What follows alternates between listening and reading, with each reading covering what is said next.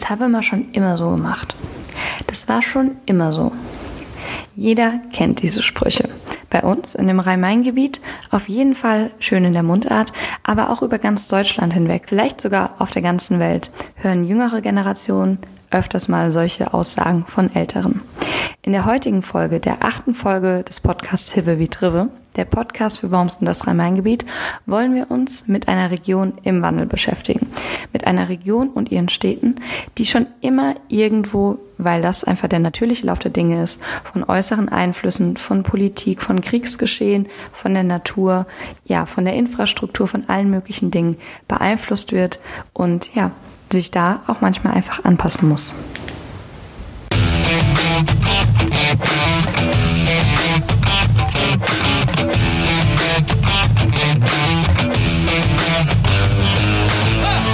Und damit herzlich willkommen zur achten Folge des Podcasts Hive wie Trive. Einmal im Monat beschäftigen wir uns mit den Themen, die in der dementsprechenden Woche immer am Mittwoch dann auch im Wochenblatt erscheinen. Dieses Mal ist es der Wandel. Der Wandel, der, wie schon gesagt, die Region beschäftigt, die Städte beschäftigt und dem man manchmal auch gar nicht so wirklich ausweichen kann. Nichts ist beständiger als der Wandel. Das hat schon der griechische Philosoph Heraklit gesagt und auch der Evolutionstheoretiker Charles Darwin hat das angeblich mal so von sich gegeben, aber letztlich kann das einfach jeder auch bei sich messen. In eurer Stadt, in eurer Region, in der ihr hier wohnt, habt ihr wahrscheinlich selbst eine Geschichte gehört, selbst darüber mal gelesen oder wisst einfach über die historischen Begebenheiten Bescheid. Denn keine Stadt ist in den letzten Jahrhunderten so geblieben, wie sie etwa war. Beispielsweise im Worms hat sich in den letzten 200 Jahren so unfassbar viel verändert.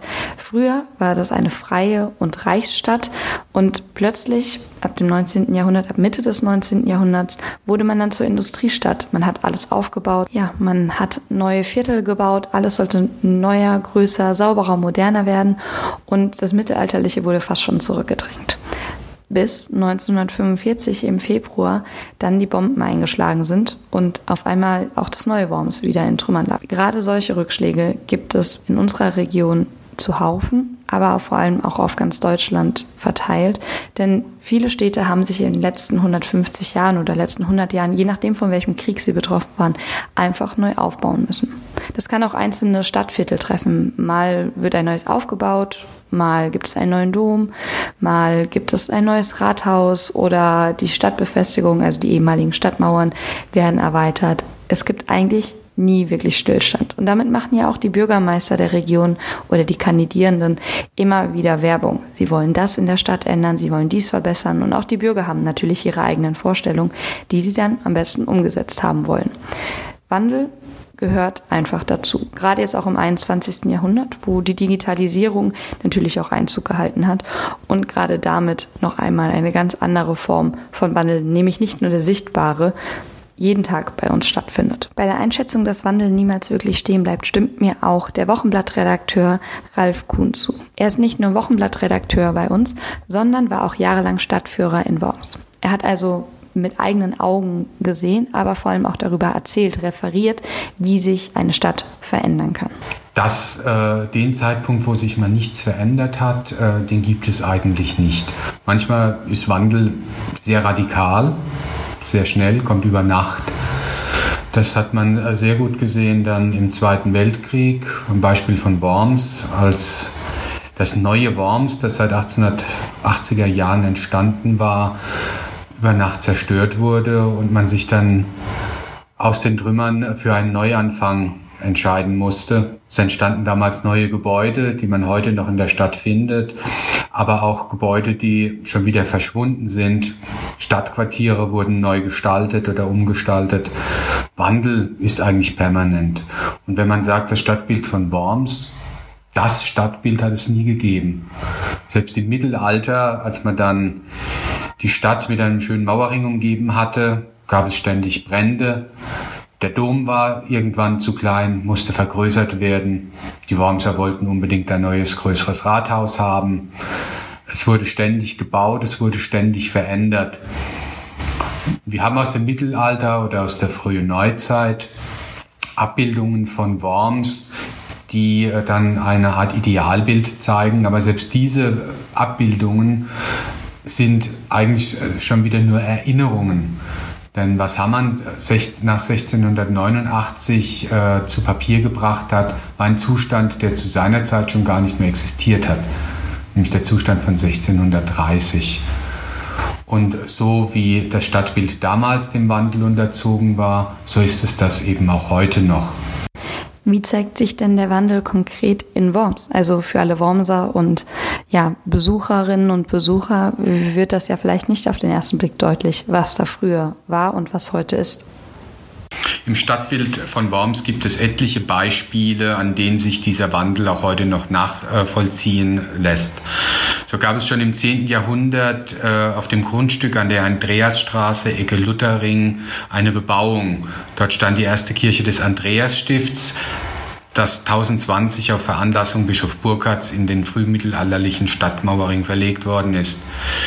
Nachfolgebau wird erstmals 1243 erwähnt und äh, in diesem Jahr übertrug der Propst des Andreasstiftes ein Gelände und die Pfarrkirche in der westlichen Vorstadt an die Frauengemeinschaft der büßenden Schwestern.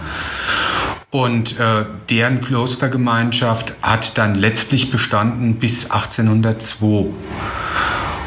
Und als die Stadt äh, dann Mitte des 19. Jahrhunderts sich bautechnisch aus den mittelalterlichen Mauern gelöst hat. Und dann wurde auch der Bereich des Stadtgrabens vor der Stadtmauer stadtplanerisch sehr interessant. Und äh, vor allen Dingen Wormser Industrielle äh, hatten ein Auge auf diesen Bereich und die dort entstehenden Grünanlagen. Und so wurden die bestehenden Reste des Bergklosters bis 1874 abgerissen und nach den Bauplänen des Lederindustriellen Andreas Nikolaus Reinhard wurde hier eine repräsentative Stadtvilla gebaut.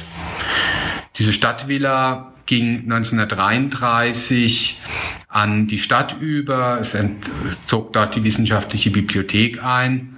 Aber infolge des Bombenkriegs 1945 wurde das Gebäude zerstört. 1960 erwarb das EWR dieses Areal und die noch vorhandenen Reste, alles wurde abgerissen und heute steht hier das moderne Verwaltungsgebäude des Energieversorgers. Gibt es dafür auch ein aktuelles Beispiel, also etwas, was sich momentan ganz aktiv verändert oder verändert wird? Ein aktuelles Beispiel für den Wandel im Stadtbild ist derzeit das Nibelungencenter. Dort stand das alte Gerberviertel von Worms, das bis in die 1970er Jahre dann dem Neubau des Nibelungensenders weichen musste, der 1979 fertiggestellt war. Aber das Nibelungensender ist mittlerweile nicht nur in die Jahre gekommen, es ist marode. Die Idee, die dahinter stand, ist nicht mehr aktuell und zurzeit laufen die Abrissarbeiten, um anstelle dieses Centers, das dem Konsum eigentlich dienen sollte, nun wieder eine Wohnbebauung entstehen zu lassen. Mit Hotels und auch Gewerbe, aber hauptsächlich Wohnbebauung und was für Worms sehr wichtig ist, mit rund 300 neuen Parkplätzen. Wir haben ja im Rhein-Main-Gebiet so ein kleines Mosaik aus Städten, Dörfern, Gemeinden, immer wieder kleine Stadtteile, die nicht an der großen oder größeren Stadt dranhängen. Gibt es da in den letzten Jahren, Jahrzehnten auch irgendwelche Neugründungen, irgendetwas, was früher gar nicht da war, irgendein Stadtteil beispielsweise? Denkt man an die Gründung von Städten und Dörfern, so scheint dies alles ewig her zu sein.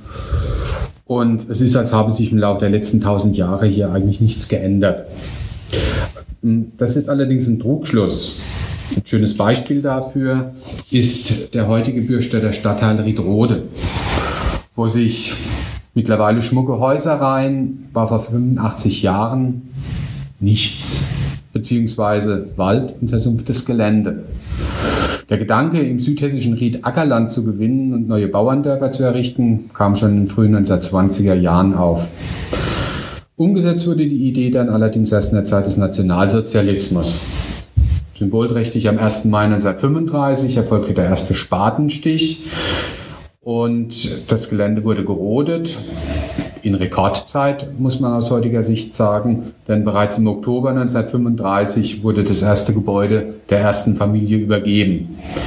Äh, wer jetzt allerdings denkt, dass da Bürstädter zugegriffen hätten zum Beispiel, der täuscht sich. Es gab Zeitungsinserate, äh, die landesweit äh, geschaltet wurden. Man suchte dann Kolonisten dafür. Von Bürstädter Seite hatte man da erstmal kein Interesse.